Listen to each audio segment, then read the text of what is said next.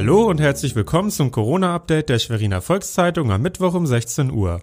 Heute mit Janek Schappert. Unser Schwerpunktthema Was wird aus den Jugendweihefeiern?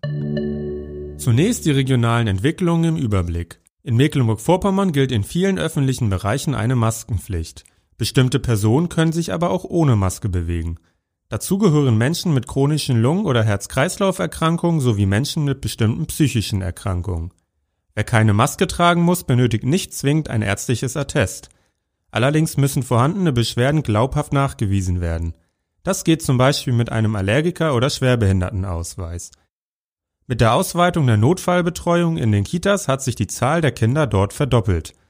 Seit Montag dürfen deutlich mehr Berufsgruppen ihre Kinder zur Notbetreuung bringen.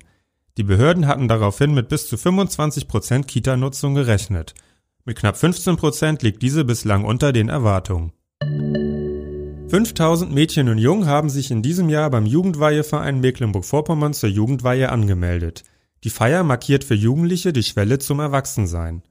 350 Feiern wurden organisiert. In der Regel kommen zwischen 300 und 800 Gäste. Zuletzt wurden alle April- und Mai-Feiern jedoch verschoben. Viele von ihnen in den August. Ob sie dann nachgeholt werden können, ist offen. Bis Ende August sind Großveranstaltungen ab 1000 Menschen verboten. Kleinere Veranstaltungen sind lediglich unter Auflagen möglich. Der Jugendweiheverein fordert nun klare Ansagen von der Politik. Man könne sich auf eine Beschränkung von 500 Teilnehmern und Mundschutzregelung einlassen, sagte Geschäftsführer Jörg Ahlgrim. Eine Abstandsregelung von 1,50 Meter im Festsaal sei aber nicht umsetzbar. Das war unser tägliches Corona-Update.